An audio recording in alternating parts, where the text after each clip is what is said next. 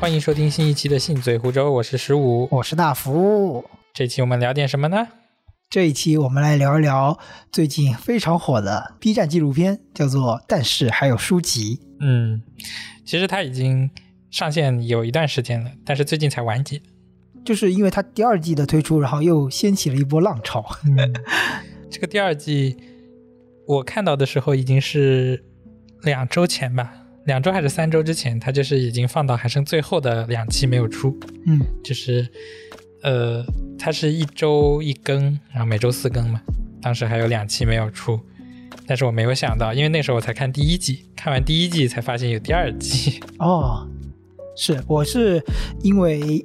其实因为想要做这次的选题，也是因为十五的推荐，然后我是这两天恶补了，从第二季的第六集开始看了这一集之后，然后再把第二季的所有的集数全部看了一遍，然后再把第一季的一到五集也都全部快速的看了一遍。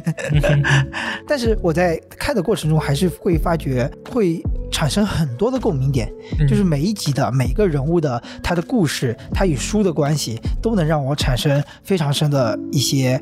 感想。然后我就是想要说，通过这一期播客来好好的聊一聊这个非常独特的一个纪录片。就是有感想、有共鸣这一点，可能就是推高它的豆瓣评分的原因，我觉得是。嗯，就是会看这个标题，然后点进去看这个纪录片的人，我觉得大多数都是看书的人。对，而且大部分可能都是爱书之人。对他，所以他的受众其实不是特别的广，我是这么认为的。就是但也不一定。但是就是你比如说我们像你刚刚说的，点进去看他的人都是爱书之人，就是说看他的人必定都是对他的就是非常钟爱他，所以他的这个评价会比较高嘛。嗯，有九点几分。嗯，其实我们最开始我觉得可以聊一下，就是这个纪录片的标题，嗯，就是他第一开始他就用了一个但是作为转折，那他的前面那些虽然的潜台词，你觉得会是什么？嗯但是还有书籍，就是我第一个那个联想到的词就是生活这么苦了，但是还有书籍， 对哎我的第一想法其实也是这个， 是不是？我觉得这个题目起的还是很妙的。但是后来去看了他的那个，就是他的诗，就是这个标题是从一个英文诗里面转过来的 And 嘛。 yet，对，但是然后但是，哎，我怎么也用但是了？ 但是他原诗里面表达的不是生活这么苦，但是还有书籍，是是是什么书意思籍呢？还是一种崇高的一种精神的感觉。嗯就是里面有一句话，呃，具体也忘记了，反正就是书籍是永存的，差不多这种意思。嗯，就是嗯它是一种，呃，一直屹立在书架上的一种永存的精神的感觉，我是是这么的理解的。它的英文译名里面是，但是它不是用 but，而是用那个 and yet。嗯就是我一开始会以为是先有了中文的名字，然后再翻译成这个英文。嗯，但是经过你这么一说，就会它的意思其实是，呃，会不会有点潜意识是说，任世间的任何事物怎么变化，但是还有书籍嗯，这种对感差不多觉这种感觉。哦。对，瞬间就是它的历史沉重感就上 来了，但是我们看到这个就是生活这么苦，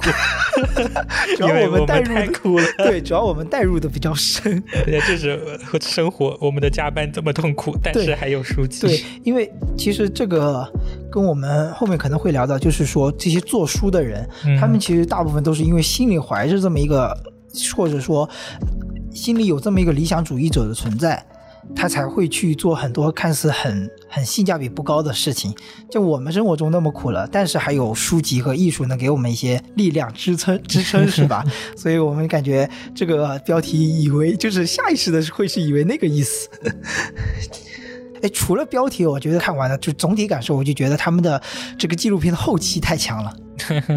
就那个绘画、插画的那种。，对，因为我觉得他把书籍做成纪录片，就是影视化，其实是两个比较极端的一个介质吧。书本和电影，他们两个之间的那个受众的那种体验感是很不一样的。但是他通过就是用一些简笔画的动画来描绘这些书中的一些场景，因为如果你在纪录片里面呈现一个个文字，那就需要观众暂停下来，然后去阅读这个文字，来知道他讲的什么内容，或者是听旁白。但是旁白他不会说，其实如果他一个字一个字念过来，他会有点枯燥。于是他就用了一个比较嗯生动的简笔画的一种形式，或者是一些动画的漫画的形式来表述这些文字的内容，就是很好的利用这个呃纪录片的这种性质来体现这个文字的内容。我觉得就是搭接起了这两者之间的一个桥梁，我觉得他们后期就做的特别棒就你刚刚说到旁白的时候，我突然想到旁白，啊！就会不会胡歌的对旁会白不会引流的一部分人？是，但是我觉得一个好的演员，他作为配音，就是也是非常需要演技的。我今天刚看了看了一篇文章，说这是最近是什么电视剧又掐起来了，嗯就是粉丝不满意配音演员给自己的偶 Idol 像配的 音，然后但是配音演员又是一个比较资深的人，嗯，所以他的资深的配音的那些粉丝又反过来就又 打又架骂起来，对，嗯嗯嗯。然后哎，说起这个，我们昨天还跟朋友聊起来，就是《天天向上》以前有一期，嗯就是专门请了很多的配音老师来做这么一期节目。当时我就觉得这些配音老师是深藏功与名，但是就是一般也不为人所知。嗯然后像你刚刚说的，这个配音老师也有很多的粉丝帮助他来去反攻、来声援他，我觉得也蛮不可思议的。嗯，就是因为最近可能是有一些配音老师配的角色比较多，又比较引人注意吧，可能是这种，所以就会有人认识到他的声音，而且越来越多的配音演员会上一些综艺啊之类的，嗯认识他人也会变多。嗯嗯嗯，反正看那篇文章还蛮有意思的，好像是三年的文章吧。这里面有讲到呃是三年还是看天下，我忘记了，就有讲到，嗯，有的配音演员就是他要通过去听现场的那个演员的声音，去感受戏的情绪啊之类的，来辅助自己的配音，嗯这个是蛮重要的一点。嗯，但是现在有的人， 有的演员的台词功底实在太差了。是的，所以就感觉已经不是一种辅助，是一种干扰了。有的干脆就不听了，对，因为他相当于是要把那个戏再演一遍，对的对有的的时候也要加上自己的一些理解，对一些表演的情绪啊，对对。但是现场那种表演的情绪可能就更重要一点嘛。嗯，但是反过来又有一面，就是那个文章里有写到，有一些演员自己演的很卖力，但他嗯本身是一个配角，一个小角色，所以配音老师可能也不太重视他。到时候就感觉他演的很狰狞啊，或者是哭戏哭得很惨，但是配音演员没有什么情绪，嗯，然后就感觉让观众看起来就是这个演员在干什么。 所以有时候是加成，有时候是减分。 对对对，这个有的时候就是，如果没有一个好的配音演员，或者是没有一个好的演员，都会感觉有一点出戏。 嗯，哎，其实我们有点跑偏了，但是我觉得还是共通的，就是无论是一部电影还是一本书，它所构成的，就是它呈现出来最终的样子，它都是经过很多轮担任很多不同角色的人一起来完成的，嗯对吧？一部电影它可能有演员、导演、编剧，然后包括后期的剪辑。那一本书也像整部纪录片的架构一样，会有作者、编辑、出版社。还有书店，他们也是担任了各种各样不同的角色，还有读者，嗯对？吧？然后它就形成了一整个闭环，就是这么多的不同的角色，就是构筑了这个书这个非常古老的存在。嗯，哎，我发现就是这部纪录片的第一季和第二季，它有一点头尾呼应。就是我是在这两天恶补的这个状态下，突然看到了，就是说第一集里面，我们那个专门做郑天挺西南联大日记的那个那位编辑者，嗯，他名字叫于国林嘛，然后他就是想要把这个郑天挺先生的几十本日记想要出版出来，然后作为一个西南联大这整一场这个迁徙或者是说整个事件当中的一个记录者，想要把这个内容给呈现给大大众。然后我们到了第二季的第六集，我们的杨逍。他在他最近啊、呃刚出版的《重走》里面，也是想要把西南联大这件事情用另外一种视角来展现到我们的读者面前，我就觉得做了一个首尾呼应，我当时还是觉得挺妙的。嗯，就西南联大这个主题也蛮有趣的。就之前知道这个事情，但是很少关注嘛。啊，对，但最近几年好像可能是又是因为《重走》这本书嗯又火了起来。嗯看就是跟西南联大相关的一些书籍啊，一些学术的文章，好像最近又火了一点。哎，我突然意识到，就是有些事情，呃，它发生过，但是书籍就是一些作者可能又重新重述这个事件，然后又发现了一些事情，然后他把它做成一本书出来的时候，它又引起了一波浪潮，然后这些事件、那些人物或者可能就是又被复活了一遍。嗯，你觉不觉得就像那个《寻梦环游记》里面？被忘记的人才是真正的 死亡，但是在这些人物，他在书中一遍又一遍的被提及，他仿佛就是永远都不会死去。是，这确实蛮有意思。就是看完《重做》这本书，我是对西南联大又是有一种兴趣嘛。嗯我觉得可能是因为现在和那个时候又有了一丝的相似性，就是那个时候的西南联大的学生，就是不知道未来的前途会是怎么样的。嗯然后国家也经历的战火，各种思想的冲击，是参军还是继续读书，反正就是各种想法糅合在一起。对，对，就是一种思想在碰撞的一个阶段吧。我觉得跟现在其实很多时候也是很像的。然后怎么说？你是觉得这个时代的冲突点在于什么呢？这个时代冲突点也是我们该走向何方嘛？就像是在前面的几十年，我们可以走西方国家的路，嗯也可以去模仿啊，或者说是通俗的说，就是摸着鹰酱过河嘛。嗯但现在我们可能走到了一个十字路口，嗯，接下来要走我们自己的路。对接下来路往哪里走？是，对，大家的也是经过了这几十年的这种经济发展，当经济没有那么快速增长的时候，大家的精神又要往哪里走？啊、是的，对，是的，这也是一个需要摸索的一个就阶就段。类似于我们那个摸着石头过河，但是河好像已经过去了，但脚步放慢之后，我们该去过怎么样的一种生活？这种平衡该是怎么样的掌握？我觉得是我们这一代很很渴望去寻找到一个答案的一种状态，对吧？嗯嗯，你这么说，我突然觉得好像是蛮能产生呼应的。嗯，所以感觉杨潇走的这条路也是蛮有意思的，就是走过了当时大家不管说是嗯为了躲避战火也好啊，或者是考察当地的风土人情也好，嗯嗯重新走一遍也是对他自己的一种寻找嘛。哎，是嗯，对，在纪录片他也说，也是这三年也是他过去的三十年里感觉走过的最好嗯的三年时光。其实你说到回去这个事情，就是说重走这件事情，我有其实想到了是第二季里面的第五集，因为我刚刚看印象比较深，就是《出梁庄记》的作者梁红，嗯他在纪录片里面说的话，就是说他通过就是书写梁庄的这十几年，他是一种回乡的状态。他通过这个过程，他不断的观察和反刍这些人事物的经验，他感觉就是自己又是一种成长。就是第二季的第五集，它的标题是“文学的现场”，嗯，就是也是每个人去描写故乡也好，嗯或者是描写一个自己的精神家园的一种感觉。嗯嗯嗯，这个在文学领域也是一个很重要的一个方向吧。对，哎，但它区别于就是第二季的第五集和第六集区别就在于，呃，第五集他们是生活在一个地方，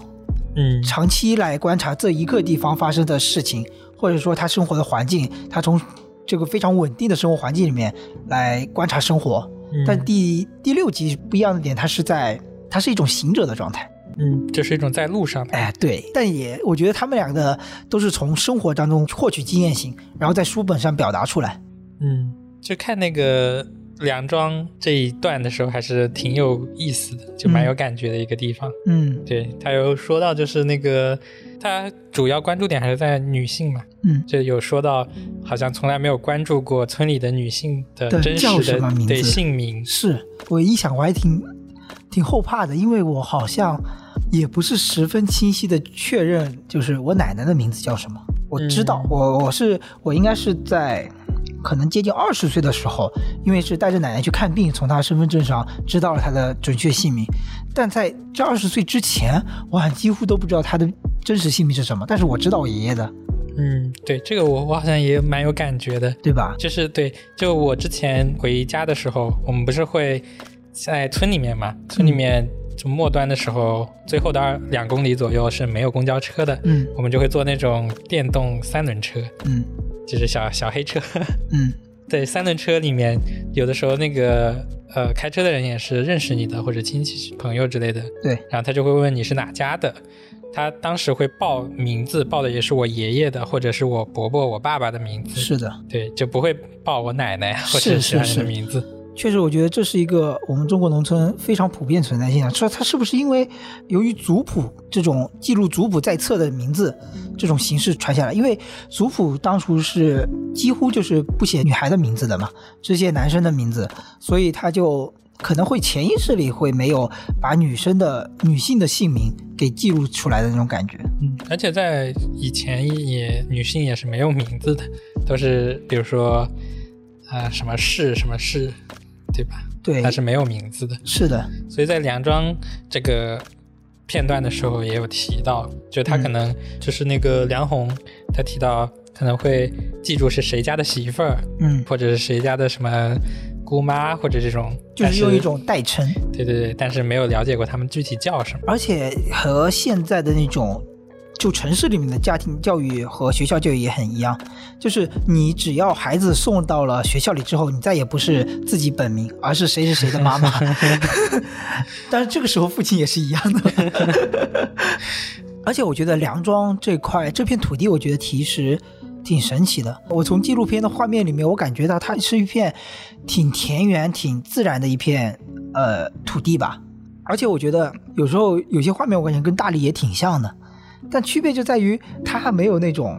其实我觉得梁庄这块地，比如说有十来个艺术家入驻，嗯，它可能又变成另外一种气质了。嗯，就是说它还是很原始的风貌，对，它对可能是有田园风光，是有很美的地方，嗯但是它就是它原本的样子。对，但是我感觉它这种类似于农村空心化的这种状态嘛，没有年轻人的这种状态，嗯，好像也就只有目前我脑子里的印象，好像就只有所谓这种艺术再生能所谓能拯救这片土地了。我好像也找想不出更好的办法来。 也很难把人吸引回农村。是的，是的。而且讲到梁红的这本《出梁庄记》，我特别想推荐一下，就是我最近看到一篇建筑相关的文章了，嗯虽然是我前工作室的 作品的一个啊、呃文章，但是他写了三个小房子，它的标题叫《还乡的可能性》，就是它其实简称来说就是在乡下盖盖别墅，嗯但是它也象征了、映射了当代人的一种生活倾向，他们的生活取向就是更倾向于回归田野、回归自然、回归故乡，去类似于一种寻根的一种状态，然后去那边生活。我在想，是真的想要去寻根这样一种生活，还是想要追求一种更安逸的生活？嗯嗯，我觉得还是有区别的。我自己的话，倾向于那个寻根的可能性会更大，这样子，因为我会觉得故乡对于不知道是不是对于中国人，或者反正是对于我个人来说是挺重要的，因为它意味着回忆，它意味着自己生长的过往，我觉得还是挺重要，或者是有亲人存在的一些气息。嗯，但我我的想法是，故乡意味着就是一种安逸，因为它所有的东西你很熟悉，像刚才说有回忆，嗯，这样你可以过得更轻松、更舒服一些。对，是我觉得是适应起来更方便一些。对对，所以就是一个最容易寻找到一个安逸点的地方，嗯，而且一般故乡不会这么拼。对，嗯，是的，忽然陷入了沉思，听是着外面的雨声，外面是下雨嘛，嗯，突然想要回到故 乡。 对啊，而且就是这种安逸，我觉得跟你说的，其实安逸我可能换成另外一个词，就换成宁静可能会更好。就是你比如说像第五集里面的另外一个诗人吕德安，嗯他是在福州，就是顺着山路找到一片小溪，然后他就建了一个房子。我觉得他那个房子，我不知道你还有没有印象，它是我觉得它可以被视作就是我在爬山路路上看到看到那种房子也不会多看一眼的那种风格、那种样式，但是它里面我觉得是很美国乡村别墅的那种感觉，因为它有壁炉，嗯它那个壁炉一烧起来就是那种炉边的感觉，而且它的家具其实也很，我觉得是稍微有一定是有一定讲究的，嗯，在里面，然后你再摆上一瓶酒，其实就很很所谓的很高级了，它就脱去了它外壳的那种很落魄的那种山里面的那种房子一样，它就瞬间上升了一个高度，我当时就是这么感觉的。嗯，这还蛮蛮有意思的。对，就是虽然它那个壁炉也是用那种很土的那种红砖摞摞起来的，就农村里很常见的。但是他给我的意象就是气质就很不一样，就感觉他是一个很会、很享受生活的一种呃文人也好，还是他是见过世面的那种感觉。但也有可能是文人滤镜加成，啊、对，我觉得有可能是这样子。还 还想到斯是陋室，惟吾德馨。哎，对。 而且他，呃，吕德安他提了一个比喻，我觉得很有意思，就是他亲眼所见的一个场景，就是他首先是说了他那个房子的每个窗户外面的景色都像是一幅画，框住了外面的自然的景色，他整个房子就用了大自然一样。然后有一次，一朵云从他。一侧的窗子里飘进来，然后穿过了他房子之后，从另外一侧穿了出去，就就是感觉吞云吐雾，他是这么形容的。我当时觉得好妙啊，就很想生活在山林里面。但是这个山林的生活是吕德安这个诗人创造的，就是在你或者我的眼中，嗯可能就没有这样一番美好的景象。 对，还是他的脑海中的对场景比较重要。嗯，就有可能生活在这里，我们的感觉就跟他完全不一样。嗯嗯嗯，所以其实他就是浪漫的人，他的生活也会是浪漫的，嗯 他看到的东西也是浪漫的。就是刚刚说到那个吕德安的窗外的风景嘛，我就想到了第二季第一集里面那个藏族的图书馆，哦，对对对对对，那个场景超漂 亮。是吧？而且很神奇的是，是那个僧人自己建起了对那个房子，对，从图纸到自己背石块垒是，啊起来，而且我觉得九美好厉害，就是他能做各种各样的事情，而且他就二话不说就把它做出来了，我觉得太嗯屌了。嗯，确实就是当时看到这个场景，觉得我做不到， 嗯嗯对，这嗯，个是的很，神奇，是的，而且我觉得。嗯，首先最开始吸引我们这种平时在就是机械的那种生活里面生活久的人，自然就是那幅窗的那个外面的窗景。我觉得我们就会想象说，哇，在那样的那个窗景下读书是多么美妙的场景啊！就是看看书看累了，然后抬头看一眼，哇，这么漂亮的美景。但是后面又一想，就是那些使用者，就是那些藏族的孩子们，嗯，他们对于这些美景看的反而是看惯了，对反而吸引他们的是书里面的内容，对。就因为他们可能能通过书去改变他的生活，对他们向往的世界是，我们是不我想们再待的世界， 对，这是围城，这反而也是一个围城，对， 就他们想到外面的世界看一看，对他们想知道外面的世界是怎么样运转的，有怎么样的各种各样的人，各种各样的行业，不再是只有放牧或者是非常田园风光的，草原风光那种生活，对吧？我当时想到就是想到就会觉得很不可思议，就是人和人之间的生活差别太大了。嗯而且看那一集的时候，草原上的这个社区图书馆，我就想到了藏族文学在我们的这种视野里的消失、隐蔽，就我们几乎没有接触过藏族文学翻译过来的呃文学书籍。书是没有，对我记得我以前看过一本李娟写的书，嗯就我想起了，就是之前读过李娟的书嘛，她描写阿勒泰的呃生活，通过她的文字，我们才了解到当地的民俗风情，还有当地的景色可能会是一个什么样的。嗯，但如果不是亲身去那边，而且也没有藏族的这些文字，他们的一些文化的表达，我觉得我们就很难理解他们，很难通过一些途径去知道他们是什么样子的生活。嗯，就藏语的书好像确实是很少见到，对，但藏族的一些电影好像这两年是蛮火的。啊、前前两年吧，对，嗯，这有一些藏区的导演好像拍的还蛮有意思，嗯嗯，就是不知道会不会产生一种审美疲劳，就是说，呃，因为藏区的生活就是在电影里看啊，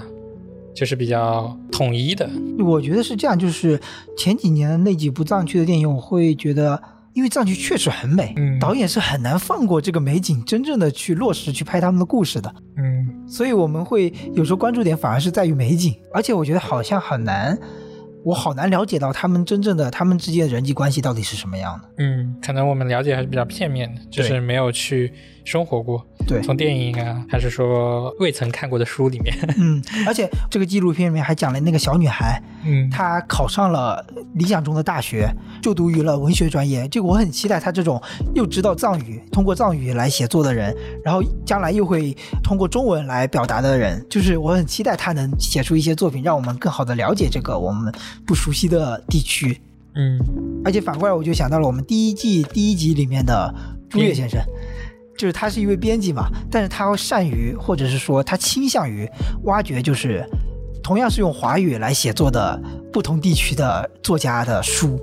嗯就我当时会觉得这个很妙，是因为我们虽然同样是用汉字，但我们的语法或者是语境或者是嗯有些事物的名称是不一样的。嗯，这也是气质是不一样的。对气质和用字的那种性格是很不一样的，嗯我感觉，呃，我们看的大陆的中文书籍太多了，嗯呃，就习惯了这么一种语言环境，就是用汉字的语言环境。但是当别人用同样这些字来呈现出一种完全不同的性格的语句的时候，我会觉得，哇，这这个文化的差异在那么细微的地方呈现，我就觉得很妙。 嗯，我觉得我们是看大陆和台湾的可能会更多一点。嗯，对，马来文学就很少。马华的文学给人的感觉确实是完全不一样的一种风格。台湾的其实也很也有一些挺明显的，但是还是看多了，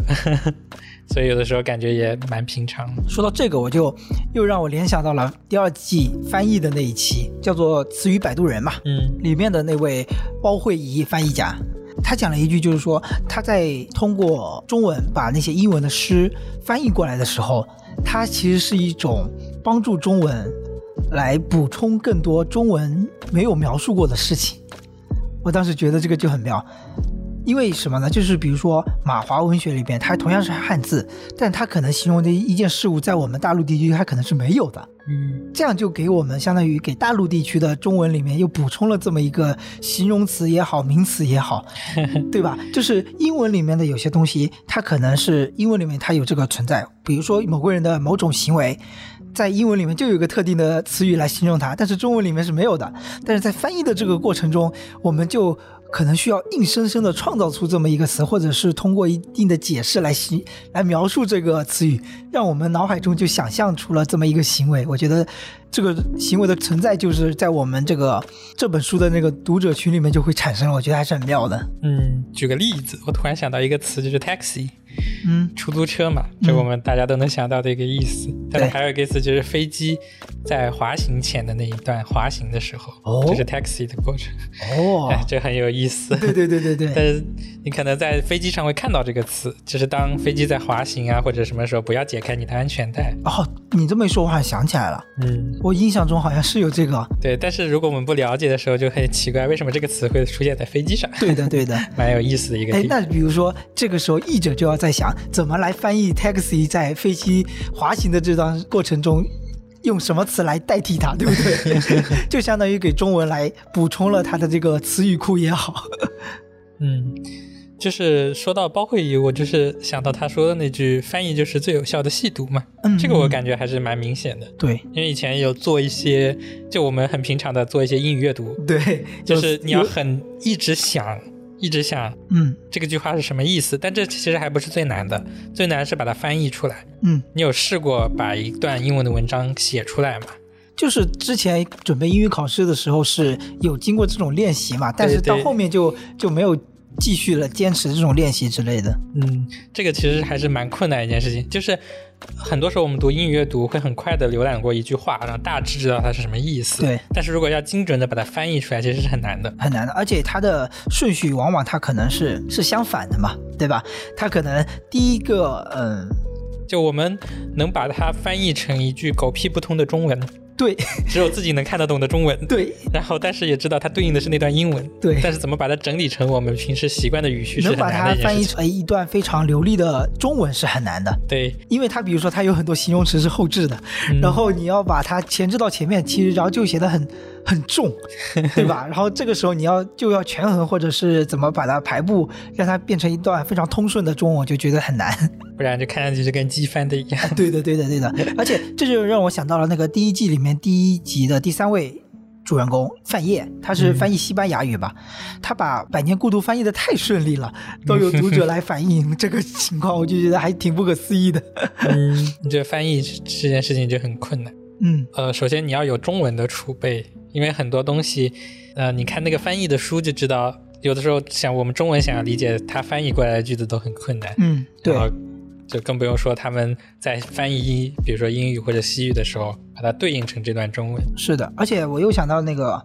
范晔，他在翻译《百年孤独》的时候，他的基础不单单是《百年孤独》这本书，他还要从各种马尔克斯的各种研究他的人的所出的书也好，或者是他其他的作品当中也好，他要他要找寻各种各样的细节来验证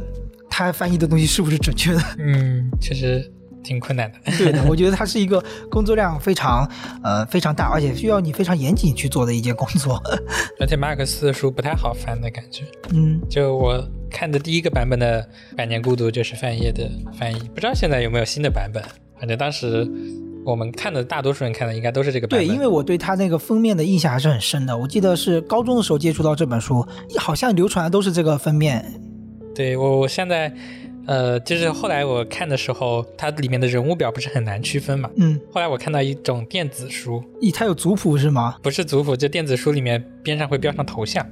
哦，就是这个人对应的头像是什么，嗯这个图片比名字要好认得哎，多。说起这个，我有我我可以分享一个经验，就是我之前考雅思的时候，嗯它里面也有各种，比如说它的那个学术性文章里面，它会提及某某人提及过什么什么什么什么，嗯就是你可以在空白处标注一个呃它的姓的开头的大写和名的开头的大写，就在英文中反过来嘛。比如说是 KJ 就代表一个人，或者是 MJ 它就代表一个人，我觉得这个就很方便。不知道这种可不可行？ 这种马尔克斯肯定是不行，因为它里面重名的太多，就只能还是头像最好认的。 少女和她的妈妈，然后翻译的那一集里面还有。就是对于你来说肯定比较熟悉，就是翻译了《哈利波特》全集的那位译者马爱农。还有马爱马爱星和马爱农，她们是姐妹嘛，哦，就一起翻译的《哈利波特》。哎，为什么没有他的姐妹出现？那我不知道为什么没有马爱星，哎，这样子的吗？好神奇哎啊！我以为就只有他一个人翻译了。我我看到那个那一集，第一个反应就是哇，那个咒语大全我好想 学啊！这个咒语大全我真的好想拥有，你知道吗？ 但我想起我以前买过一本《哈迷手册》，嗯，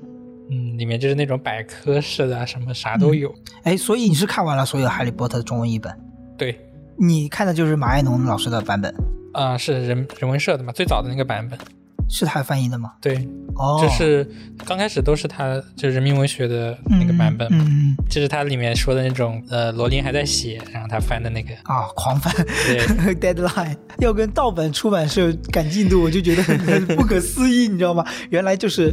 内卷这么严重。嗯呃，因为他翻译的时候还没有写出后面几本嘛，所以前面可能会有一些理解上的错误啊，对然后后他面就要重新修订订正。是吧？想到出版的《哈利波特》已经炒到很高的价格，嗯嗯嗯，现在我家里还有几本，但是有一些丢掉了，哎，可惜了，不然一整套还是蛮值钱的。 哎，我觉得丢书这个或者是书的归去，我们可以后面再聊聊，就是二手书的这个事 情，我觉得也是挺好玩的。然后就是看到马爱农老师这一篇的时候，我就是我脑海中想到了一个点，就是说哈利波特的这些人物。嗯，在英文里面，它其实已经有它这么一个形象了嘛，但是在中文里面重新重新书写的时候，译者他起的一个作用很像是他的一个老师，就是哈利波特在书里面是从小呃，然后慢慢长大到嗯、呃、到成年人嘛，他有这么一种性格。但是我觉得，就像我们以前说的，你用不同的语言来讲述事情的时候，你会有不同的性格。当这个马爱农老师把，比如说哈利，他从英文世界带到中文世界的时候，他其实也会有另外一种性格。但这时候马爱农老师他起的作用，他不是呃塑造这个人物，而是有点有点引导他在中文世界里面生活的更好的这种这种角色在，我觉得还是挺挺挺妙的一种一种一一一只手吧，来那个来控制这个人物的生长。嗯，这点我的感触可能不是特别深，因为我还没有读过英文的译本。对你可能需要对比之后，就会觉得可能会有不一样的点。对我英文的版本看的太少了，我只看了几章的几个章节，有时有空的话可能还要再读一遍。 嗯，中文版本我读了很多遍， 对电影我也看了很多遍。我是只看过电影了。啊嗯，而且我们去电影院看，可能已经是最后的那两部了啊我记对得是，对因为其他都太早了。是的，但是其实越往后，《哈利波特》越来越成人向，嗯，就是它前面可能更多是奇幻世界，对后面就是爱争和斗死亡这种东西。对，对，命题就会往上上价值了，是 升华。是，而且我觉得觉得昨天看这个纪录片的时候，我会觉得很不一样，就是英文世界里面的罗琳。好像在读者心中已经崩塌了，对吧？但是反而在中文世界里面，哈利波特啊还是哈利波特，就是整个哈利波特世界还是那个世界，在中文里面，《哈利波特》跟罗琳没有多大关 系。是的，是 对吧？所以我就觉得，这是马爱农老师当为作为一个译者，他有点像他在中文世界的再生父母那种感觉 吧，我就觉得很很不一样。但其实之前也很少关注译者这个事情。是的，就我我对这个名字是有印象的，就是这两个人，嗯，嗯，但是之前我一直以为他们是兄弟， 这个名字 抱歉抱歉， 是的是，这名字确实比较像男性， 嗯， 有一点 是吧？还好吧，我觉得他挺中性的，啊、对，是，我觉得他也对对挺对中性的就是比较中性，哎，对，对，所以刚开始我是认为都是男性的，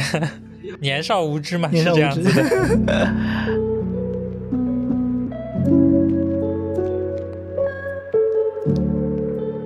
你刚刚聊到了，就是你的有些书会被丢掉，不是被丢掉，是不知道去哪里去哪儿了？对，不知道去哪儿可能是借给别人了，啊，所以有可能对吧？然后没有拿回来。是的，就有一集里面是讲那个藏书家，嗯，就是二手书的那一集的里面。是讲了几位藏书家的那个故事嘛， 然后他们几位藏友见面的时候想借阅一下，他说：“你戴手套了吗？你洗手了吗？ 你要小心。”就是显得很珍贵，对不对？就是以前我记得借书给别人确实会有这种疑虑，因为我印象很深刻的是我我第一次看《三体》，我们村子里有一位就是也是一位朋友吧，然后他给我推荐了一本书，说那本书特别屌。那时候《三体》还没火，你知道吗？然后他就说那本书我看了太上头了。然后我说好啊，那你借我啊。他说有三本，我说那你直接一起给我。他说你一本一本看吧，你看完一本再来借下一本吧。我当时觉得这个行为很奇怪，但是我看完《三体》之后，我会觉得我好像能理解他了，他很真爱就是整个内容，你知道吗？这样子，对，因为我是不喜欢在书上做标记啊或者什么的，嗯，所以就会比较顾虑，对，就借出去的书会不会被，就是封面上有折痕，我也不太能接受。 嗯嗯。嗯对，那你之前借我的那本书有点折痕， 没事，塞在里面看不见就行。是对，所以我我看你的书都是没有做笔记，也不贴任何东西。嗯，所以有时候我看，比如说我借了你的书，看了之后，我觉得我喜欢这本书，我可能会再买一本。嗯，对，是，但是我觉得我们就是对于那种藏书和就是肯定没有达到那种追求，比如说它有哪些版本，哪些修订版本，它有哪些出版社出的版本，啊是我们完全就不会追求那些，对呀，对吧？对对，就是只要有就行，嗯，也对不在乎它有什么特意的版本，真的是。是的，而且说到版本这个事情，就是我想到了，嗯，书籍设计师的那一集，就是第一季的第四集，嗯它名字叫《设计师的纸上王国》嘛。我想到了那个外国人，他是帮张充和做书嘛，然后张充和喜欢昆剧，他就用那种用来做乐器的木头来作为整个书的封面。嗯我突然当时就感觉好浪漫，就是感觉这本书有了声音，嗯它是真正意义上的有声书，就是你拍这本书的封面，它是能发出声响的，因为它本身这个木头就是用来做乐器的那种感觉，嗯，我就觉得很妙。 是，而且俗一点来说，也让它的身价 倍增。那那是的，对而且，很 纯看起手工制作呀，而且看起来很金贵嘛， 对吧？嗯对对，而且他用了很多不一样的纸张，嗯，还有锁线的一些手法，对，而且就像你之前好像有聊过，就是轻型纸和普通纸当中的区别。嗯，就是哎，这个争论其实不太想涉及到这个舆论里去，嗯嗯嗯因为大家对这个东西很有争议嘛。嗯，呃，来抛出几个观点啊。嗯，哎突然在想聊清新纸真的好吗？算了，就随便说说吧，希望不要被喷。没事，哎聊聊呗。嗯，因为这个东西其实蛮有争议的，不喜欢的人非常不喜欢，然后喜欢的也，我觉得真的有喜欢的人嘛， 可能有不在意的人。 我印象很深刻的是，我之前看电影里面还是怎么样，看过一个画面，就是在美国的地铁上，嗯然后一个女性拿着非常非常厚，相当于就是词典词典词典般厚度的那种书，嗯一本应该是小说，密密麻麻的英文，但他拿起来毫不费力。嗯这个应该就是所谓的那种轻型纸，嗯做的书有可能，对吧？因为国外的小开本比较多，嗯所以可能嗯，也许厚的也不会特别重吧。嗯，轻纸就是比较轻嘛，这顾名思义，它是一种对，很它轻是的轻，纸。它重量是轻的，对，但是它体积会变大，因为对它纸更厚，然后但是拿起来更轻。但是主要的问题就是更容易变黄，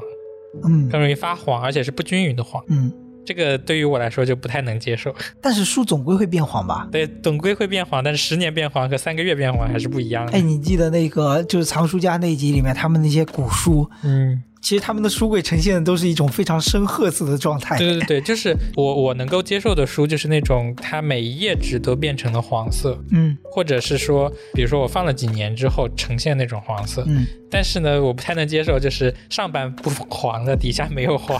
然后或者上面有一些黄斑，这种都是不能接受的。哦，所以你你看书前会洗洗手吗？ 呃，不会， 肯定不会。 嗯，但是但是也不会脏着手看书。 那也是，那也是。对，就是说之前大家的主要喷点也是这一这一点嘛。豆瓣上啊是有几个小组就专门就是反对情形制，嗯，是的。嗯然后但也有人不在乎的嘛，就是我看到就是有一些会有这种观点，就是你看的是内容而不是形式。嗯这书、纸张这种形式，重要的是书里面的内容。反驳他的观点也很容易嘛，那我可以用电子书。 是，对，反正我看的只是内容而已。嗯但是我的感觉纸质还是很重要的。就我当时看那烧纸的那本书，李沧东的烧纸，我拿到的时候就感觉它味道非常的重，就很臭，嗯，就一股奇怪的就是味道阅的读的臭。体验感就没有那么好了。对，而且摸上去手上会有粉，就感觉哦，很对差。，你说这种感觉我有，我有印象，我好像买过的书也有，也有几本会有这样的体验。对，我不知道是它是劣质清醒纸，有没有所谓的优质清醒纸啊，反正那个本书给我的体验太差了，嗯所以后来我就不太喜欢清醒纸。嗯当时在这个呃纪录片里面也有讲班宇的《逍遥游》和《冬泳》，我记得是。嗯，对对对，但这两本书是理想国出的，也是轻信纸，我就很犹豫要不要买。当时我之前就看这个纪录片之前就有加入到购物车，后来我又删掉了。哦，你是会区分，就是你到底会不会买清新纸的这种人？对我刚开始是不在意的，但是这自从一本是李沧东的烧纸，另一本是故事，果麦的故事，嗯这两本书给我的印象太差了。那本故事我只放了一一两个月，它就已经黄的不行了， 而且它有味道。嗯可能好的清醒纸会没有味道吧，但是这两本书一下子就是给我的体验比较差，之后就有点拒绝这种感觉。嗯，是，我觉得书拿在手里面看的感觉，就翻页它的时候那种质感还是很重要的。嗯，然后我还想起了，就说起这个纸张的事情，我还想起了，就是你还记不记得译者，就好几个翻译家、译者，他们就是翻译一本书都被他们分成了好几片，嗯，就是因为那个书那个装订叫蝴蝶装嘛，它是一小册一小册一小册，然后一起串起来，然后串成一整本书嘛那种感觉。然后他们就是用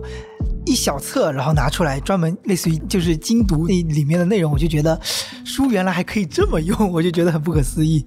嗯，就他们可能更需要这种展开的感觉。对，就像它那种很厚的书，它有好多一小册一小册，它一起装订起来。它如果每次都要去翻那种厚书的话，它会觉得很不方便。嗯我就觉得书在不同人的使用的过程当中，它起的形式也可以不一样。嗯，有点像那个看论文的感觉了，这样子就就嗯一页一页纸的这样子放。对，对对，这让我想起来，就是媒介在第一季的第一集里面，朱越在他他也是个编辑嘛，对，他在批注那个书的时候是拿着那个稿纸，就是书的稿纸。你有看后面那个老六，嗯，他在做那个书的时候，他用的是索尼的那个电子书， 对，这还对蛮有意思。就一个字一个字来那个校阅嘛，对吧？对对，嗯，就没有用 iPad 嘛，就可能还是觉得电子书更接近纸的这种感觉。对，好像没有一个人用 iPad，的 我印象中最多就是用纸质书，就水墨屏的那种电子阅读器，对吧？嗯嗯，而且就是他们这些编辑在做校阅的这个过程中，让我想到了两部日剧，呃，或者是说编辑和出版他们，就是编辑的校阅的过程，让我想起了日剧，就是《校阅女孩》河野月子，就是石原里美演的一部日剧，嗯我当时觉得还是挺喜欢看的， 喜欢看的是呃，都喜欢。对，就是他当时讲的是这个女主角就石原里美，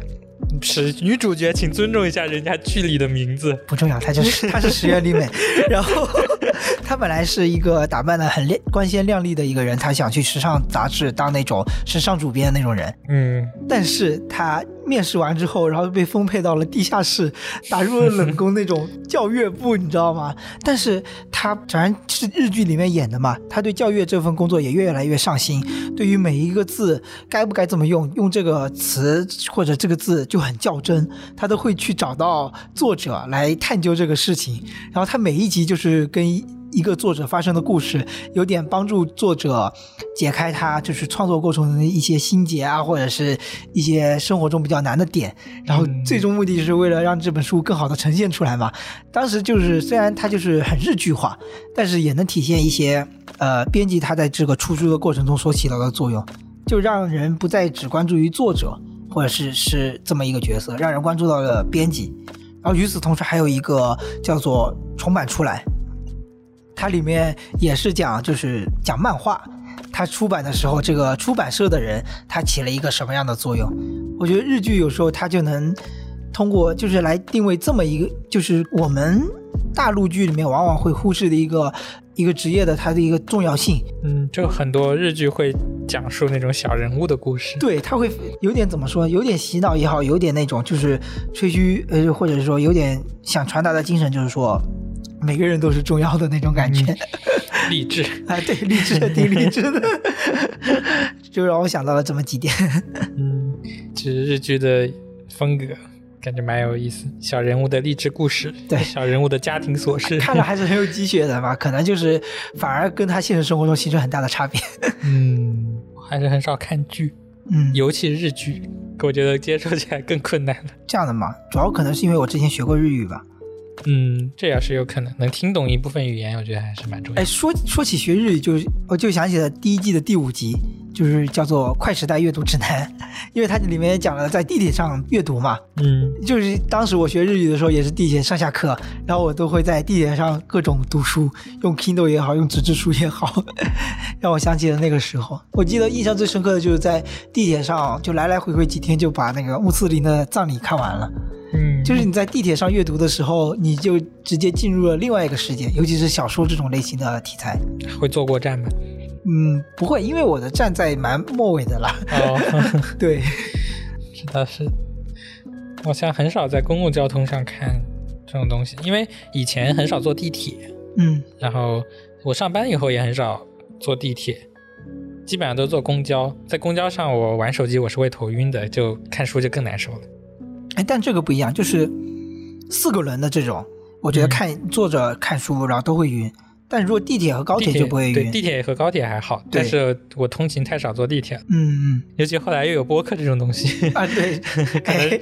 听听播客更放松一 点。好像是的，播客占据了就是地铁阅读的那种。对啊，以前可能没有播客，还会在公共交通上看看 书。是，啊，大家多听播客啊，大家多听播客，就是 要注意安全， 就是不能坐过站 了。你你播听播客肯定不会坐过坐过站，我敢保证。到时候听姜思达听睡着了， 没有，你要剪掉。这就是什么？我觉得听姜思达很放松啊，听越放松的东西就越容易睡着。啊，圆回来 了。我刚刚以为的意思是太太啊无无聊聊了是吧？ 哎，我 最那近不在至于，我我就听听东西很难听睡着哎。哎，嗯，我之前有就是睡不着的时候，想着听东西会不会能听睡着，结果越听越兴奋。 梁文道老师，对不起，你可以听八分。我听八分也很兴 奋的，我很喜欢听八分。好的，好的，好的。梁文道老师，您的八分节目是我的助人神器， 谢谢您， 太好笑了。我很少有听到觉得无聊的节目，也有可能是听到无聊节目直接跳过了，对啊，你主要是首先是筛选了一遍嘛，对吧？嗯，嗯基本上都是看标题，把感兴趣的先挑出来，嗯，对不，感兴趣的也不会出现在自己的列表里。OK，就是这个《快时代阅读指南》里面，就是有一个他们的北京线下走读计划，这个我感觉还蛮有趣的。哎，我好像没注意到你说的这个计划，你要不细说一下？嗯，就是他们组织了一个线下的活动，就是说在北京城里面去找书中描写的地点，然后在那个地方去朗读那本书，嗯这蛮有意思的。就他们之前做过，比如说五四，或者是后面的正在弄的那个纪录片里面正在弄的《骆驼祥子》，嗯就是去走老城墙或者看北京城的角楼。嗯，对，就是这个东西在北京可能比较好操作，其实因为我很多描写北平的其实书这是一个话题，就叫城市文学，嗯对吧？嗯就是呃，以这个城市为故事背景来发生的各种故事，嗯嗯然后就小说来描写这些事情嘛。像北京和上海有很多这样子的呃城市文学的作品出现，嗯但是其实杭州不是很多，对有些城市可能更少。但你比如像东北文艺复兴，像班宇，像双雪涛，他们其实是以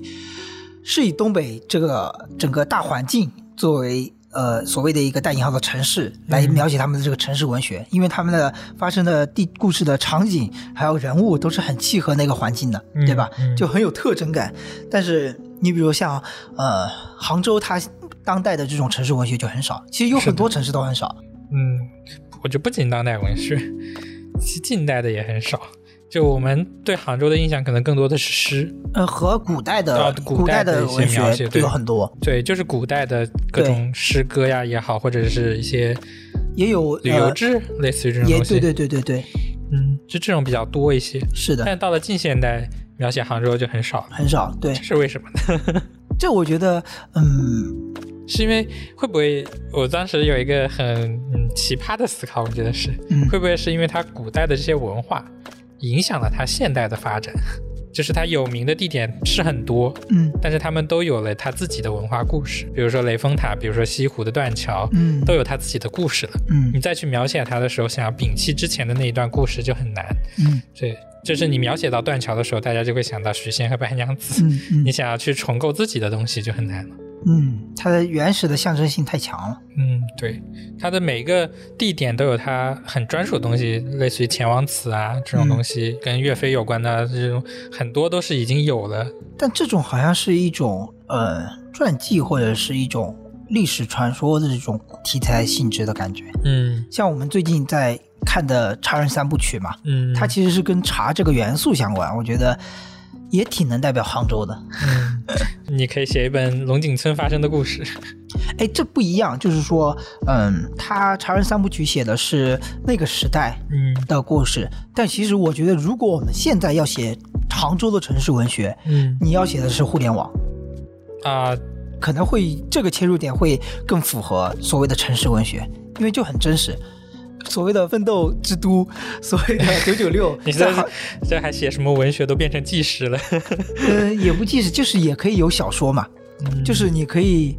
在这么一个现代的这个杭州的环境下，也有很多故事可以发生，当代第一幕就是有人九九六送医院就是也可以。 ，ICU。我不确定啊，就是它会变得不一样了，跟我们所谓的传统意义上的文学不一样了，嗯它会有很多啊、呃新的东西进来。我还蛮期待这种有这种作品出现的，它有点像，就要么就紫禁城这种写推理，也不一定吧，我不确定，因为我我肯定没那个实力去构建这个，但是我就觉得有这么一种可能性，因为它能更能引起我们这种，呃，新杭州人的共鸣。我们很难知道老所谓的老底子的杭州是什么样的，但是我们更知道我们现在生活的杭州是什么样的状态。嗯，我还蛮期待有没有人这样去写的。很期待有人把这个大工地给写出来， 到处都在修修修、建建建， 对，这是杭州，嗯，这就是我们认识的杭州，对吧？我我觉得这以这个为背景，城市背景可以写一些有意思的东对，西，永远在修路，永远在修地铁，然后永远在堵车，堵 车，对吧？但是与此同时，你又有一些点，就比如说你的行走体验很好，车会让人，这也是杭州，嗯 对不对？我觉得很多很很多各式各样的杭州现在这个城市的面貌很值得被记录下来。如果你用小说的文学题材，让人更加容易接受，就让人更加印象深刻，想想就很激动 嗯，休闲体验也很好，啊！对啊，就各种游客步道，可你以也走可以到山脚、山上或者山脚，对，而且很难得的是，我有像像桃子，还有我的大学同学，他们的公司就在山附近，他们中午午休的时候就可以去爬个山。我觉得这是很难得的一件事情，对不对？嗯在上海做不到，在北京我感觉也很难做到三。姐、桃姐姐讲的故事，嗯，在中午爬山的时候，走到山顶遇到了领导， 遇到了什么？领 导，很有趣的意哎思。哎，一下次点下次可以让他细讲一 下。对你也来爬山 呀？哎， 是的，是 的。嗯，我然后回去打个电话给秘书，我们这个午休的时间啊，要要调整一下了啊。 这个员工他们不能太累。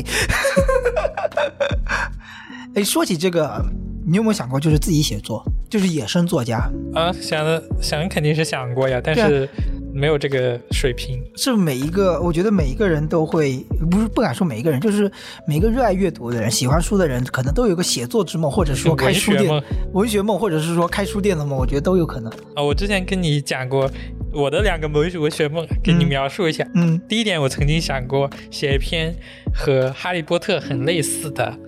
呃，奇幻，中国武侠版《哈利波特》嗯哼，嗯啊。哼，你知道我们的文学里面，很多时候主角都是在某个跌下某个山崖，在某个山洞里面捡到一 本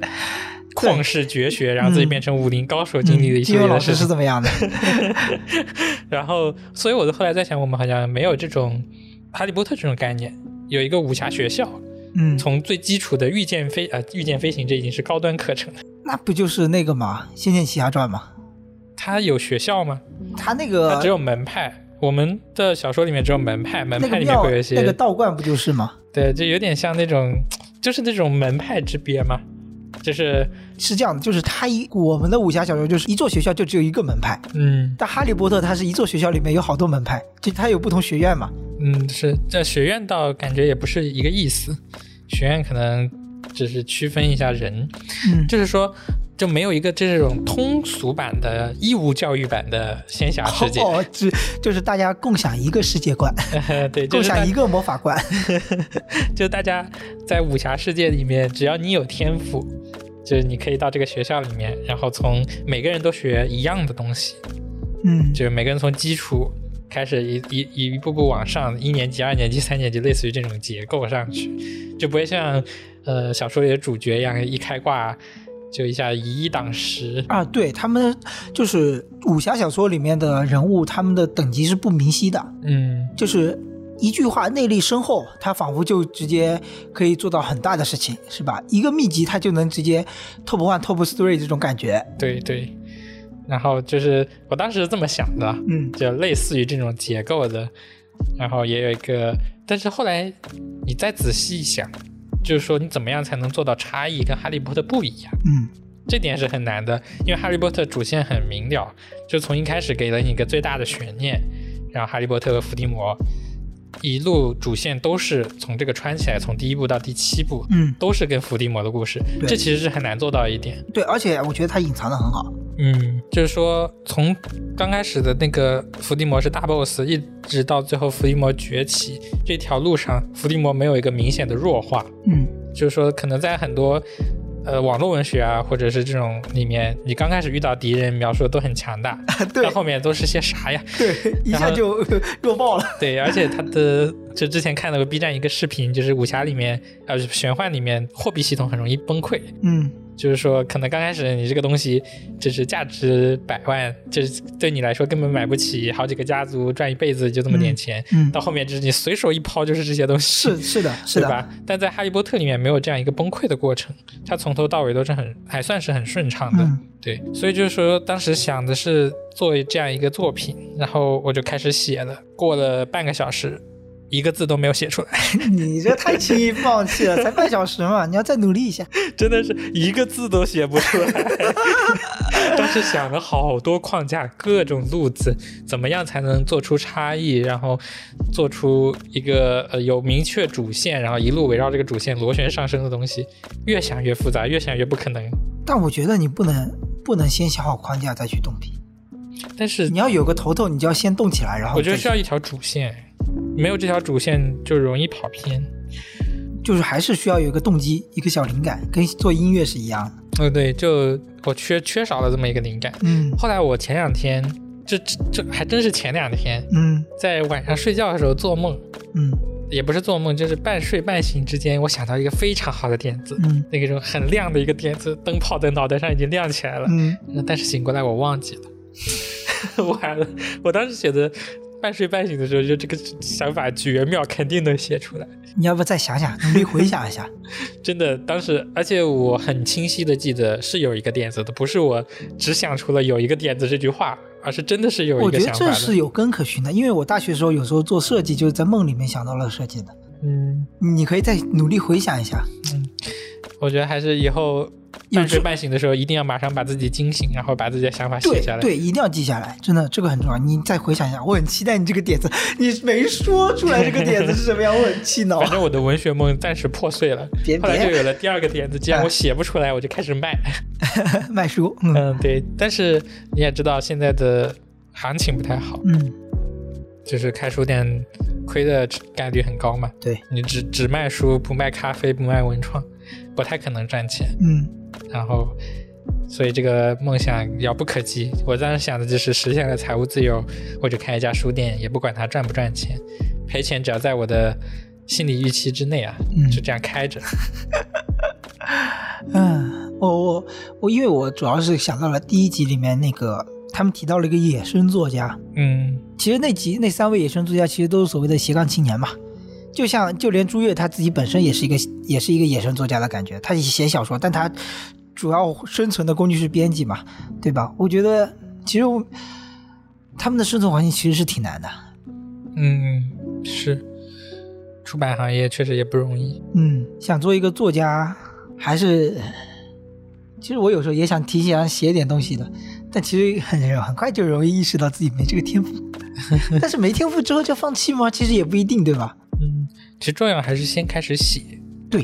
嗯，我看之前忘记是谁了，刚开始也是写了好多年，然后直到有一个机会嗯写出了点东西。嗯。但是如果你没有写前面那个好多年，就算你想出一个绝好的点子，你也是写不出东西的。就像我憋了半个小时，一个字都写不出来，一句话都写不出来。你还是要写呀。对哎我，我当时写了删，写了删，嗯最后半个小时过去了， 空白，就是感觉一这第一句话我都写不出来，嗯，哎，就很痛苦。哎，我我很期待你能把这个想法给找回来，指不定哪天再做一次 梦。哦，这真的好可惜，就稍纵即逝，也就很懊悔。但是这也可能是一个很美好的事情，因为想出来的，到时候可能醒过来之后再仔细想一想，这是又是什么乱七八糟的东西。但也，但现在心里就有一但个我觉想得法。这两者结果没差别。 你那个时候你会觉得，哎，这是乱七八糟的东西，你不会觉得遗憾。嗯然后，哎，我嗯说到你那个书店，嗯就是这部纪录片的第一季的第二集，就是讲二手书的故事。嗯就是二手书店。其实我觉得在台北那个叫什么书香居，呃，就是那家二手书店的，就是第二代掌门人掌舵人了。嗯他开的那个书店其实氛围很好，我觉得就装修完之后，他那个感觉很棒。嗯，但是那种店，我感觉在中国来说，好像只有上海市可以那种风 格，就会有那种书店。我感觉，这个风格还是看自己嘛，主要是嗯现实的就是生存的问题，嗯感觉很难生存下来。如果有自己的店面可能会好一点，嗯，如果要面临租金啊这种压力的话就比对啊较大。对，就我们可以聊一下就是二手书这个事情嘛。嗯就是我当时会觉得一本书，就是像你刚刚讲的，有时候其实可能就是你第一个字落下来之后会文思泉涌，一种可能性啊，嗯一种可能性。但是一本书从作者第一个字落笔开始的那一刻，然后到他后面跟编辑沟通，然后就是比如说他寄给出版社，然后编辑找到他跟他沟通要出这本书，然后再到出版社出版，然后读者买到它。再到后面可能遗弃了，可能卖了，然后可能就是各种各样，可能变成二手书了。然后因为那个纪录片也讲了一个故事，二手书的轮回，就是之前以很久以前他父亲卖出去的二手书，嗯就上面有做标记嘛。到了香港，然后有一次香港的客人又来到这个二手书店，又想卖回去。就是二手书的轮回，我觉得还是很妙的。就是我当时心里想到了一个比喻，就是就有有两种比喻，但是我感觉想想都不是很契合啊，就是像一颗石子扔到了湖里面，泛出了层层涟漪。就是作者写下的那第一笔的时候，然后这个书出版啊什么的，读者然后再卖二手书，然后这个是一圈一圈的，就是有涟漪的那种感觉。嗯第二种会比喻就是回响、回音，你在山谷中的那种回音。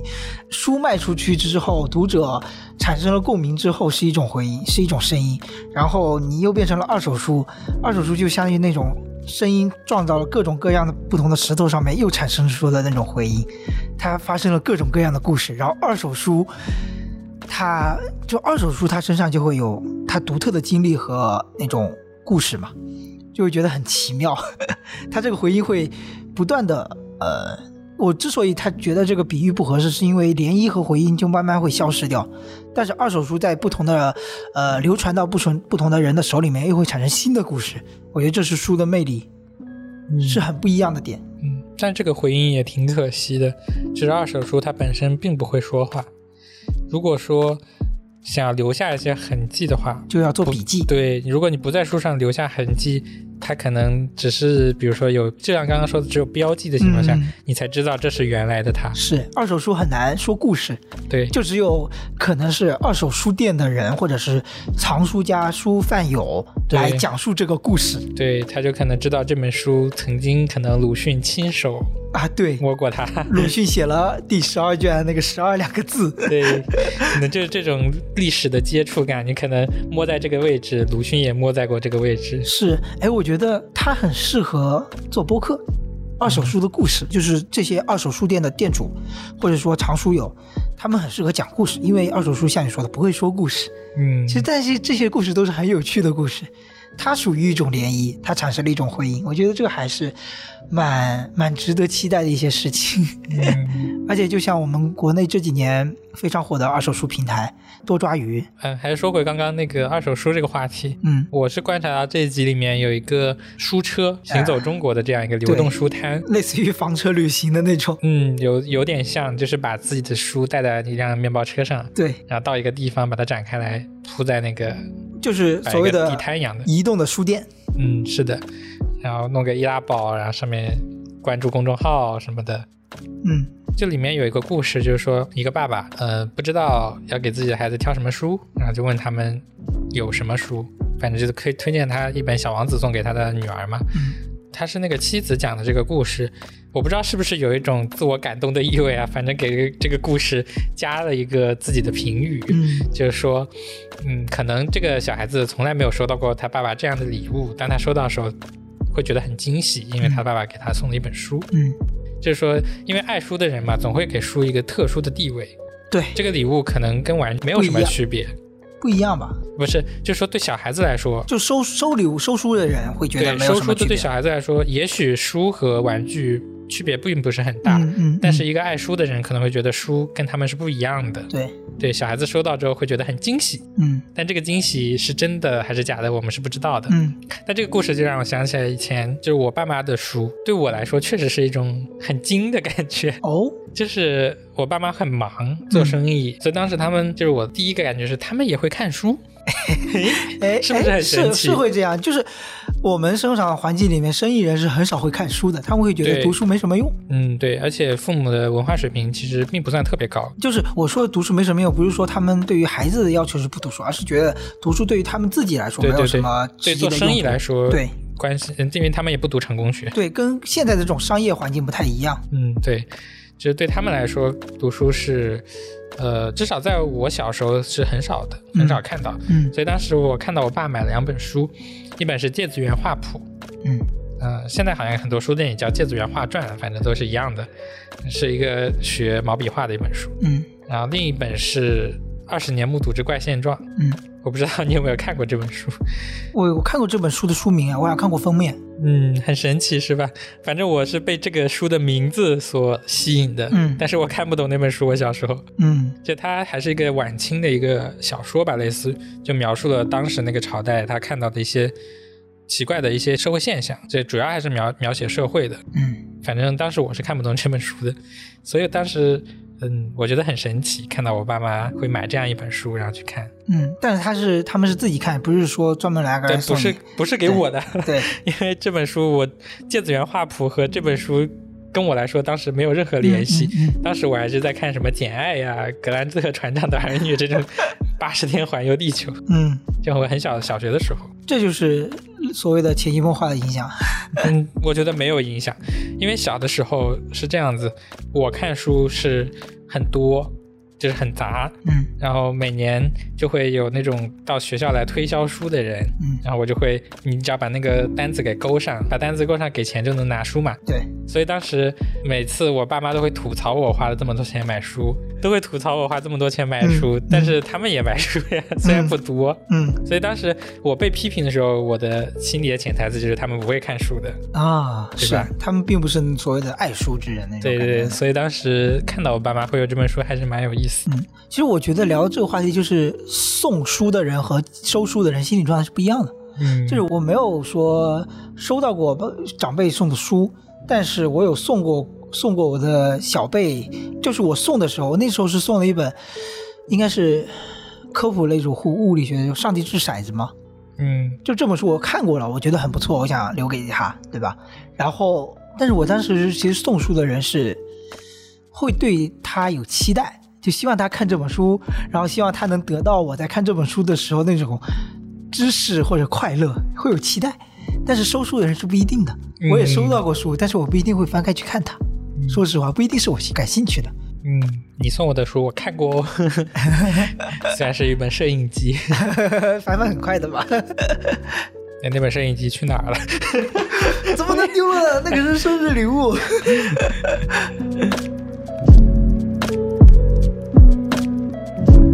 而且你刚刚提到《芥子园画传》，嗯我就想到了这个纪录片里面讲的两类人，一种是绘本的创作者，嗯一种是漫画的创作者。嗯其实绘本的创作者是第一季第三集里面的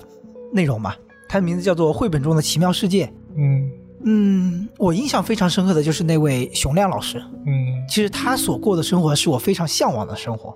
就是他在大自然里面获取灵感，然后通过绘画那种儿童绘本来表达他自己呃脑海中那种奇思妙想，他在生活大自然中观察到的，然后他脑海中的呃所想到的一种奇妙的世界，然后通过绘本绘画来展现出来。我觉得这是我非常向往的生活。嗯，就是说它里面有讲到一个小狮子的那一段，小石狮，对，小石狮，对它那个大前，和小的那个对它比，前面那几张画真的是太惊艳了。对，它 那个视角，嗯，就跟我们想象的那种感觉完全不一样。，是，而且我觉得它是它不是所谓的传统意义上的儿童绘本，嗯，传统意义上的儿童绘本就是卡通，这只小动物说了什么，那只小动物说了什么，谁谁谁说了什么，发生了什么故事，而它的儿童绘本是视角，嗯视角不一样，大与小的视角。就像我们我们小时候会觉得一张桌子很高，一张椅子很高，然后大人们都很大，但是长大了之后会觉得大人们越来越老，他们会越来越小，形象会越来越小，客观上存在的小，然后形象上也存在的小，我觉得是不一样的。而且让我想到了以前一个建筑概念方案，就是小孩子的幼儿园，那个幼儿园的整个框架或者是整个概念，就是把那些家具放大，然后组成了一个大 房子。就是小朋友们对于桌子和椅子的概念，其实就是一个小房子，他们可以在桌底下钻来钻去，对不对？但是长大了之后，你这种大的概念就没了，就变成小了。嗯，所以我就觉得他从这个视角上的变化，然后通过绘本来描述出来，我觉得太棒了。嗯，就好的绘本还是有一种概念性的东西，对不仅仅是一个卡通形象在那里教你一二三 A 对 B C，对，对吧？是对，而且就是熊亮他在获取灵感的时候，或者是说接触大自然的时候那种状态，就是他在黑暗的森林里面行走，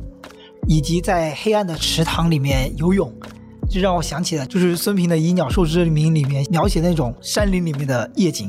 黑夜降临的时候，就是整个黑夜就是慢慢从地平线上升上来了，嗯然后笼盖了整片山林，我就觉得好好好美妙，我就很喜欢那样子的场景。嗯，但我其实不太敢想象这样的场景，因为黑暗的这种森林的环境，就是对我来说是一种恐惧的感觉，嗯，未知的恐惧。对，对，可能感受是不一样的。但是就是关闭了视觉，相当于大关闭了百分之多少的视觉之后，你的其他的感官就越来越明显 了。你就越来越恐惧 了。是，就是 你心里的恐惧也放大了。是的，你是的的，就是你的各种感官也放大，就是觉得很妙。就像昨天跟朋友聊的时候，他很喜欢去晚上去逛晚上的西西湿地，哎，他会觉得夜游西西湿地很妙。嗯是，我觉得我们指不定下次也可以尝试一 下，嗯，那得尽早了，蚊子要长出来了，要浪漫一点，浪漫一点，晚上回去十个包。 但可以各种防护措施嘛，是吧？我想到那个绘本里面是是叫菜糕吗？嗯，你讲吧，就刚刚这讲到绘本，就刚刚这期还是第一季第三节绘本这里面，嗯还有一个人物是菜糕，嗯就让我觉得印象深刻一点是菜糕和他的小孙子的对话，嗯对吧？就是那种贴近儿童的这种感觉，而且会一种鼓励的感觉，就是啊，你真棒， 啊，你发现了他们之间的这种连接秘密，然后就是很棒的这种感觉，而且他的画风我很喜欢，哦，哎，那我感觉我跟你持有不同的观点，嗯，我更倾向于跟小朋友说话是跟正常人说话，呃，不对，跟成年人说话是一样的。哦，对，但是其实遇到小朋友的时候，真会有这种感觉，就很不自觉的就会带上这种语气，就很有意思。哎，就是可能会不自觉，但是我我会有意识的控制。啊就像我今天出来游完泳出来，然后一个小朋友跟我说：“你大汗淋漓。嗯我说：“不，这不是大汗淋漓，这是这其实是水。”就是我跟他讲，就是一大堆说什么汗在水中就一定能出来这种事啊这情个。这个我是觉得可以，其实我的重点是落在鼓励他， OK，好，你说，嗯就是说，就是我我我是感觉那个嗯带他的那个过程蛮有意思的，因为他嗯本身是一个绘本的作者，嗯然后就能捕捉到一些就绘本里面的那种想要传达的东西，然后想能讲给他的小孩子的那种感觉。哦，嗯，蛮有意思，而且它画风我很喜欢，就嗯那种有点，尤其是那个桃花源的故事，哦，有点中国画那种感觉的画风，嗯嗯，大片的留白，对，而且那个纪录片里面那那个片段也很棒，就是把那个花瓣和流水流动起来那种感觉。对，所以再次赞一赞这个纪录片的后期 团队，嗯，是这特别段是美。是很不错的。是的，而且说到后期就想到了呃第二季，第二季的第二集里面成为漫画家嗯这一篇章，讲到就是他在讲如何让这个男主人公刀马出镜的时候，这个风景怎么写，那个主人公想了很久很久很久。就他脑海里想的这个过程的时候，这时候纪录片的后期就通过了漫画的形式呈现出来了。我当时就觉得惊艳， 我觉得太棒了，太美妙了。就是后期另一个是那个条漫，是匡扶嘛，是叫这个名字。嗯，匡扶摇，对，对，就是讲他那个条漫的时候，嗯他有一段在市井菜市场嗯，走或和走出来在街巷里面，就是融入到那个漫画里面。对那个后期真的是太厉害了。啊，是啊，对，就他每走过菜市场的一个菜摊，然后周围两个漫画人物，然后再把他对话给放出来。嗯，这个画面真的很厉是的，就觉得很契合。害，嗯，就是契合这种漫画需要有想象力的这种感觉。对的，对的，哦，太棒了，当时就觉得震撼，震撼，震撼。当然，弹幕就是夸爆了。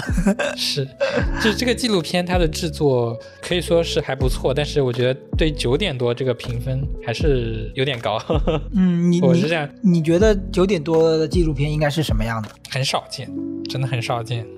嗯， 我上一次看这么高分的纪录片应该是什么《地球脉动》，类似这种东西。 那种有点高技了那种。嗯，对，就是预算很高的那种，对对对对然后对拍自然的，但是我可能会觉更多得一点好的纪录片让我们产生共鸣，能有一些共鸣，能有一些获得，就是这种。而且我觉得我们列了很多点嘛，我们在列大纲的时候列了很多点，这些点都是至少是我个人来说都是共鸣点，这样就已经很值得了。这就是我觉得为什么这个评分这么高，因为它共鸣点太多了。对，嗯，哦哦，想起来了，上一个看的评分这么高是《脸庞与村庄》，哎，这是讲什么的？这是讲那个法国的一个艺术家，嗯然后他们一个摄摄影师、艺术家还是两个艺术家，我忘记了。反正他们在法国游历，然后做一些立面的一些墙面上的一些画作，嗯打印出来一些人啊，嗯这种村民把他们巨幅的肖像贴在墙上，哦所以这样一个纪录片走过这个，嗯觉得蛮有意思的一个纪录片，嗯就你能看到他们那种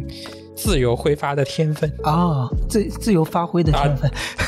自由挥发啊不的 是就是那种散发在空气当中的，哦，你能理解这种意思吗？我理解了，sorry，是我误解了，对，就是那种弥漫在空气当中的那种天分，艺术细艺术细菌，就我没有的那种细菌。 对，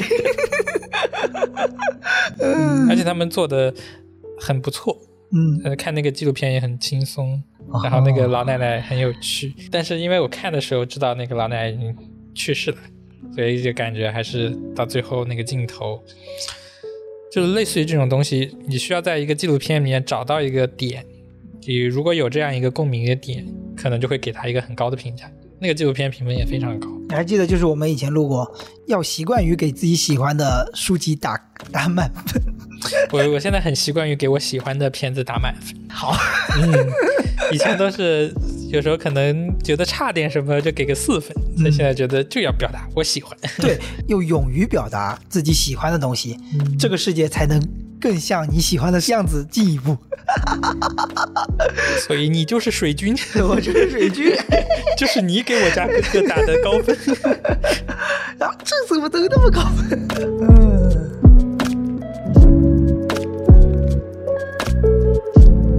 哎，你刚讲的那个纪录片是发生在农村吗？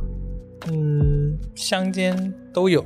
他们就走遍整个法国。就相当于法国的乡间。嗯，对，主要是我想起了，就是第二季的第四集里面，出版人的日与夜里面有一位出版人叫图图，就是在大理生活的那位出版人。哦，就是乐府的那个。哎，对，岳父的这个主理人，就是主要是因为他跟大理相关，因为我在那边生活过半年，就是很能让我带入那种感觉。嗯，而且它里面出过的那本书，之前叫做《大理仿佛若有光》，就是他的书是很，当时我看到这个封面，我会觉得我平常见的书没这样子 复杂的封面的一个设计的，我就觉得，而且它的字体也用的很很不一样，嗯，我会觉得很奇怪。但是他写的里面也有也有讲到也有讲到我之前的工作室的那位建筑师。他的一些故事之类的，所以我就很有亲切感嘛。而且他之前来杭州就是开那种读者见面会之类的时候，我也正好也去了，嗯所以我当时看到那本书，哦，原来是他们这个出版社出的，我就觉得很有亲切感，就会觉得他这个图图他是在做一些自己很认可的事情，或者是说普遍商业规则上面很不认可的事情。嗯我觉得它是一个很难得的事情。嗯， 但是它里面不是有一句，呃，如果这本书可能做到什么一两万的卖到销一量，万册，它就回本了。嗯，对。然后，但是你有看那个弹幕里面吗？这么可说能，卖到一万册那都是爆款了，哦什是么哦可能做个一两百册才是现实。对，这确实是现实。一万册，一万册，有主要是我还没什么特别多的概念，卖到一万册到底是一个什么样的水平？但是我感觉确实好像也挺难的。嗯，就是我去书店的时候会看一些不太受关注的书嘛，嗯我感觉那些书就很难卖得动。哎，你我想起来了，单向空间有一个书栏里面，它的榜叫滞销榜。我专门看的，确实是我不太会买的书。 对，这可能很多原因啦，有可能哎呀书名没取得好，哎呀封面可能没那么吸引人。但我觉得它的之所以有个滞销榜，是因为它的内容可能还是好，还是不错的。嗯也是有吧可能是内容不适合这个时代。比如说，就有一本最近又火起来的书叫《工作、消费主义和新穷人》。嗯这本书其实在一二年还是哪一年的时候已经出版过了，嗯但那个时候就没有火。哦，但最近又火起来了，因为这个标题很适合现在这个环境。 OK，是，确实，嗯，对就有的书可能生不逢时，对，当时做的时候没什么人关注，因为也是一个偏学术的一本书。是的。但现在这个标题就很契合。哎，你说到这个事情，就就让我意识到，就是看了这个纪录片才知道，出版这个事情是是很商业逻辑的一个事情。就比如说，呃，出版人是杨师傅，他是出版了伍迪·艾伦的书，嗯然后伍迪·艾伦第二年就获得了那个诺贝尔文学奖，嗯，然后他的书就大卖， 就时我估计也运 也，对，我估计那时候莫言也是一样的，对吧？ 就是它的商业属性更强，而且我发现一个共通点，就是出版人之间的共通点是，他们更善于、呃更习惯于叫他们外号，而不叫真名。这是区别于编辑、译者和作者之间的区别，我觉得。当然，作者有笔名了，但是他们更商业逻辑吧，就习惯叫外号， 像老六、 杨师傅还有图图，他们都不是用真名。我就觉得我当时还是关注到了这点，我不知道是我理解的这样。而且说回到图图啊，就是杨本芬老师他写的这本《秋园》里面，他提到一句话，我觉得让我还是蛮蛮震撼的。就是他说到说，几代的女性像接力一样，让自己的后代越来越自由，越来越有掌握自己生活的这种可能性。当时我听了一下，我就觉得，哦，好好不容易啊！就是我们男性很难体会，我觉得， 但就感觉听到这个这个文字还是很有它的力量感。嗯，秋园这个纪录片里面讲的很多书都是畅销了的书，嗯，是是吧？是，就是说，可能还是有很多大家看不到的部分。但是有没有一种可能性，就是因为这些，比如说出版人和编辑，他就是像图图一样，但也是因为秋园畅销了之后，嗯他才有更多的可能性去做更多的其他的冷门的书。嗯，我觉得它还是有意义在的。嗯，你有被这个纪录片种草什么书吗？其实我回想起来，我最种草的反而是第一季第一集里面朱越老师他推荐的那本三十九岁就自杀的那位台湾作家的书，我想去看一看，叫做《寂寞的游戏》。我想知道他所描述的孤独到底是一个什么样的状态，我还挺想去看一下这本书的。嗯当然也还有其他很多书，我觉得，呃，在就是在看的当下就都会想去看。再比如说，就是像我们刚刚聊到的《秋园》，以及就是图图他出版的《中国民间故事集成》，我也挺想去看一看的。就是它对标于国外的格林童话那种， 就中国也需要有自己的这种民间故事集成。其实这种中国民间故事集成就可以，呃，连通到那种绘本，就是绘本那集它提及到一些一些形象，嗯就是好像是灶王爷还是什么兔儿爷他们的这些形象，其实都是来自于民间故事，就是这两者之间其实是可以互通， 我也觉得很奇妙，嗯，我会对这些书还产生蛮大的兴趣的。你呢？我想到的是他们做的另一个纪录片，就是嗯《书迷》里面的一个。哦，就是相关的另外一篇里面，对对对，这在那个 B 站的底下也可能也会推荐这个纪录片。嗯就是说那本书名字叫《我俩的故事》，嗯平如美堂，嗯就是这个老人和他妻子的名字嘛。嗯里面有提到两幅画，印象很深。一个是他们初见的时候有一个窗，然后里面有一个女孩在拿着镜子涂口红，嗯，这是他们初见的时候的哦样，子。好浪漫，对，然后就是那个画风是，就是那个老人有讲他没有绘画的经验，嗯所以是靠临摹丰子恺的画风嗯嗯就画出了那个故事。嗯然后最后一章就中间有很多他们结婚啊穿插的各种画面啊，就最后一章是那个他妻子躺在床上流泪，嗯流了一滴眼泪。他说是那个时候他就是被通知病危了，然后他就到了那个他妻子的床前握着手，然后最后的时候他妻子流了一滴眼泪，嗯，然后呃他就握着那个手，感觉他逐渐的凉了下去，哦，然后就说嗯，就画到这里就没有了，这是最后一章了。嗯就他们的故事嘛，嗯所以感觉这个故事真的是怎么说呢，很感人的一个故事嘛。嗯嗯嗯，让我想到了《浮生 六记》，嗯因为《浮生六记》我看那个版本里面也会有一些插画，嗯，嗯，反正就这样一个绘画集，对，我就很感很感兴趣，想看一下。买过来然后翻一翻，而且说起绘本，我也想到了，我还会买熊亮的绘本，嗯我会买来看一看，嗯，不考虑给我送一本吗？嗯，等你生日了吧，小孩子的绘本也是一个很值嗯得精心挑选的东西。而且说到绘本，呃，最后我还想再聊一下，就是第二季第六集里面的《海错图》，嗯就是张成亮他来编撰的这本书，因为印象很深刻的就是跟之前看的电影《芝山鱼谱》是一样的，他就是当代的编撰《芝山鱼谱》的那个人。就《芝山鱼谱》这个故事被韩国人书写了，嗯 但是中国也在发生这样的故事，用他的身体力行来记录这些鱼类的各式各样的一种体态特征，嗯然后为后世的人提供一种参考，我就觉得平凡、普通但伟大。嗯，想到这个，就是我们之前做过的一个话题记录，嗯你还记得我们有一期嗯，想要录的就是分辨各种鱼。对，对，这是因为我们平常在餐桌上能看到各种的鱼，但是很多时候认不出来它们是什么。是的， 对，就有点像这个，但它可能做的更更呃更更学术深是对更深入一点，对就有一些生物多样性的一些是的，参考量，因为我们在餐桌上往往能看到的鱼就是能吃的那种。对品类比较少，是的，对，而且是这种海鱼、河鱼，根据新鲜度，可能也不是所有的我们都能见得到。对，其实我觉得我们指不定可以聊一期，对吧？嗯 在我们可能做了一定的呃准备之后，然后可能再结合自己所谓餐桌上的经历，可以去聊一聊这个不同的体验。 连野生大黄鱼都没吃过，你凭什么聊？ 谢谢十五带我去 吃，我提前预告了